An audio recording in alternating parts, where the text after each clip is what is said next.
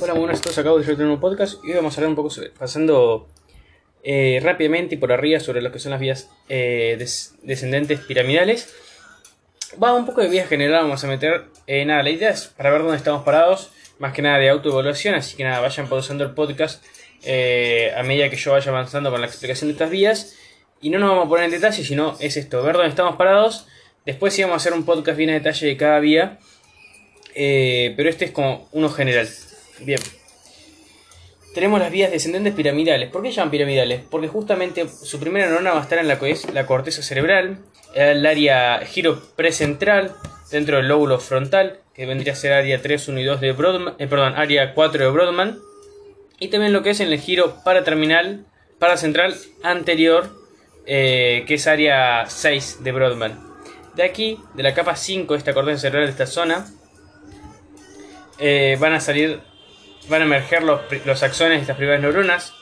eh, y como esta capa 5 de esta corteza cerebral se llama capa piramidal, eh, esta vía se llama- va a llamar vía piramidal. Bueno, emergen los axones de estas primeras neuronas y van a discurrir por lo que es la corona radiada, luego por lo que es la cápsula interna, que son fibras de proyección, es decir, fibras que interconectan la corteza cerebral con estructuras eh, inferiores del neuroeje, es decir, como por ejemplo estructuras del tronco del encéfalo o médula espinal, eh, y bueno, y viceversa, es decir, pueden, pueden conectar fibras de que vienen desde la médula espinal o el tronco del encéfalo con lo que es eh, la parte superior del neuroeje, es decir, diencéfalo y telencéfalo. Eh, y bueno, eso.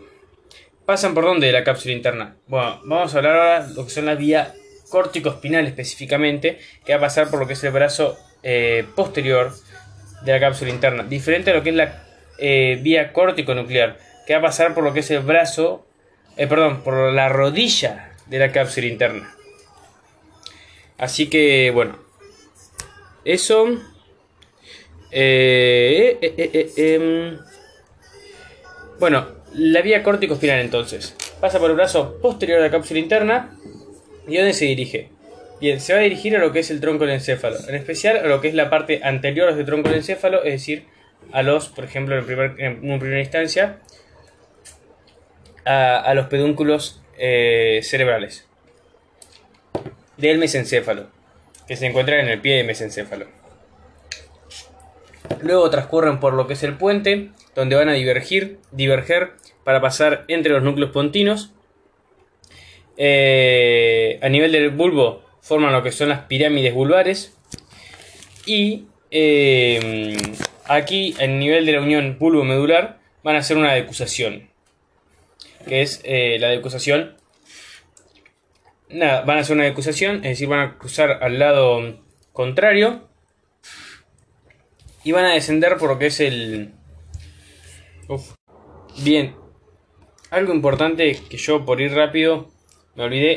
eh, estas fibras al decusar no decusan completamente, sino que un 85% de, de, de estas fibras van a decusar en esta unión ponto vulvar, eh, perdón, esta unión bulbo-medular que mencionábamos, mientras que el 15% no decusa y transcurre eh, ipsilateralmente por la médula.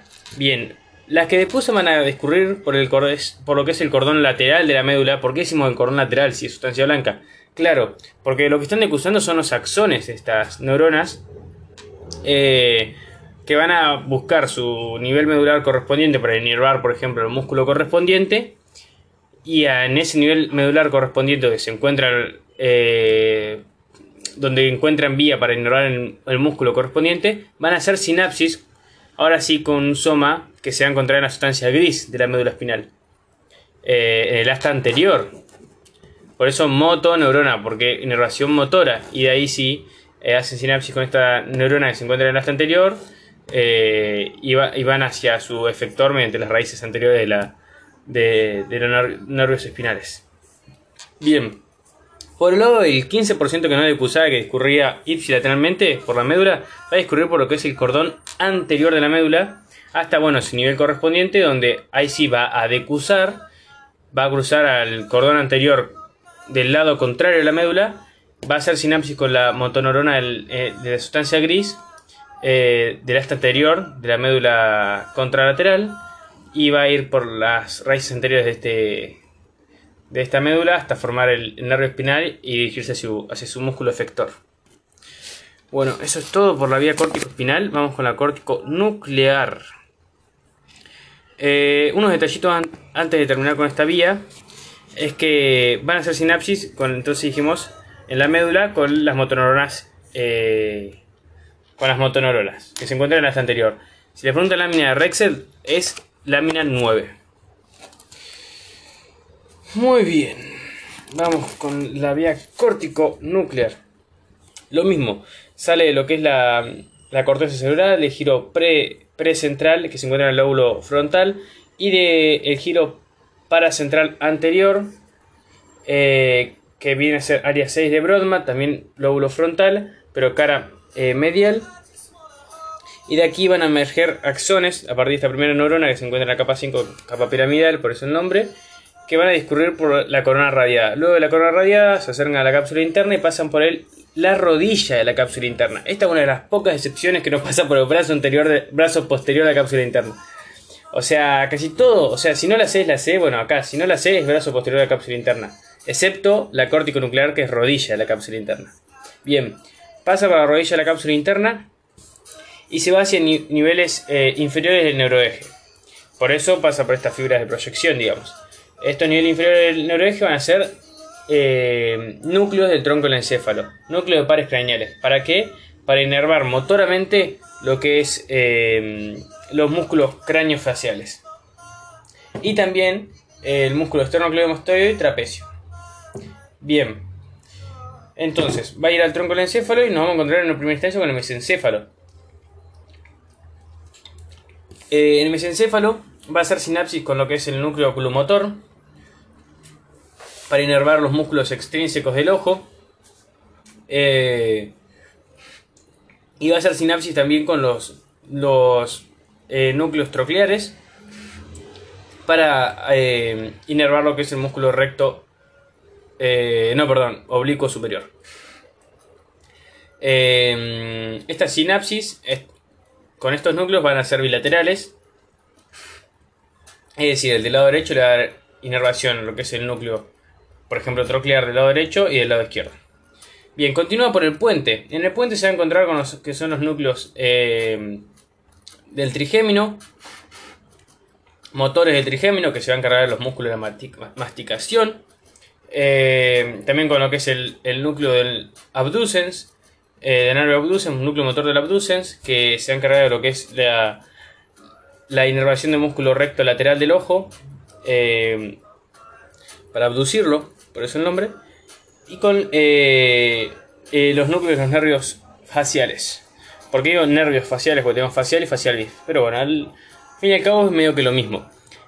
¿Para qué este núcleo del nervio facial? Para movilizar los músculos de la mímica. Pero acá hay un tema. Tenemos aparte dos núcleos eh, o dos porciones en este núcleo motor del facial. Una va a ser para mm, eh, una va a ser superior, núcleo motor superior del facial, que va a inervar lo que son los músculos eh, de la mímica de la comisura labial hacia superior.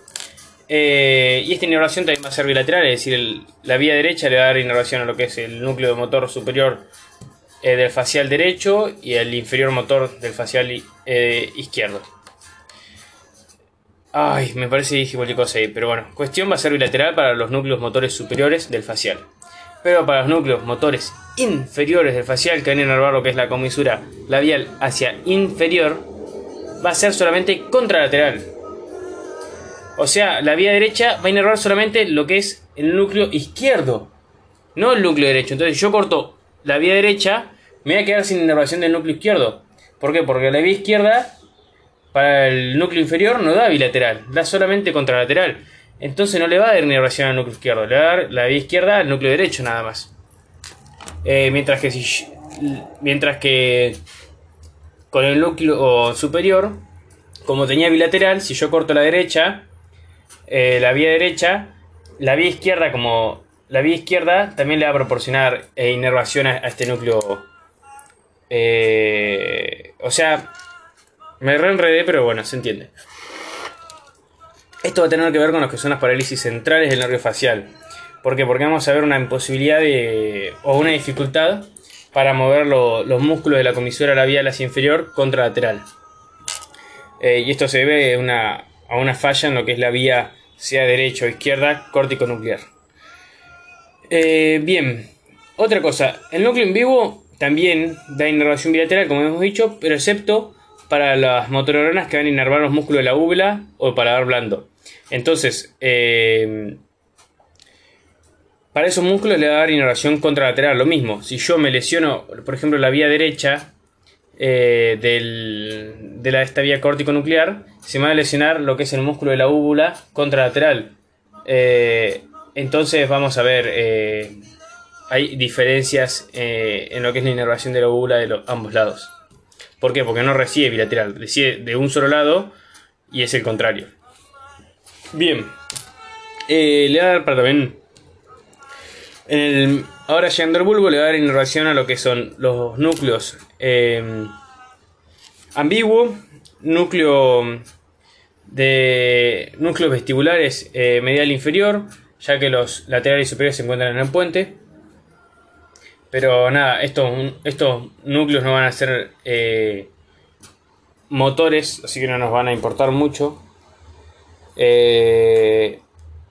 así que esto no lo mencionamos, me equivoqué yo. Pero bueno, en lo que es el bulbo vamos a encontrar el núcleo ambiguo. Eh, pero sobre todo, sí, núcleo ambiguo.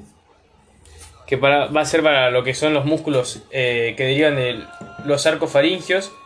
Eh, entonces van a ser que los intrínsecos de, la laringe y faringe.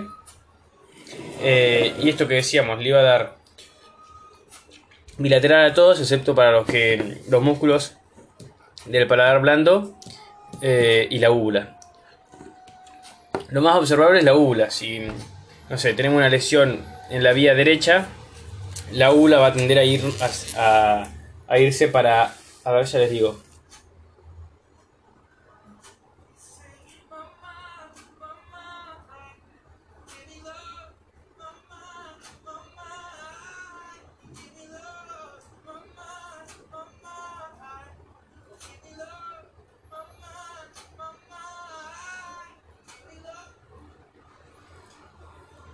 O sea, si... Mm,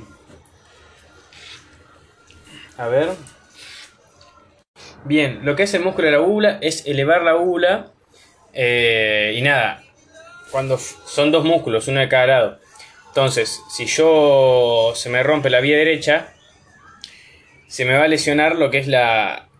Em, lo que es el, el, músculo de la úvula izquierdo. Entonces voy a elevar la úvula hacia lo que es el lado sano. Eh, porque nada, eh, por una cuestión de lógica, de tracción. Bueno, me reenredé en esta vía. Se nota que yo quería hacerlo para ver cómo estaba parado y se nota que voy a tener que meterle. Así que bueno. Eh, por último, el núcleo motor del accesorio que se encuentra en el bulbo y en la médula. esos últimos dos. y esta vía, de la única forma que va a llegar a la médula es por este núcleo espinal del accesorio eh, y el objetivo es inervar el músculo externo cleomastoideo y trapecio. Eso es todo, nos vemos en una próxima entrega. Ah, me remezclé este podcast, pero bueno, después lo haremos bien, bien, bien.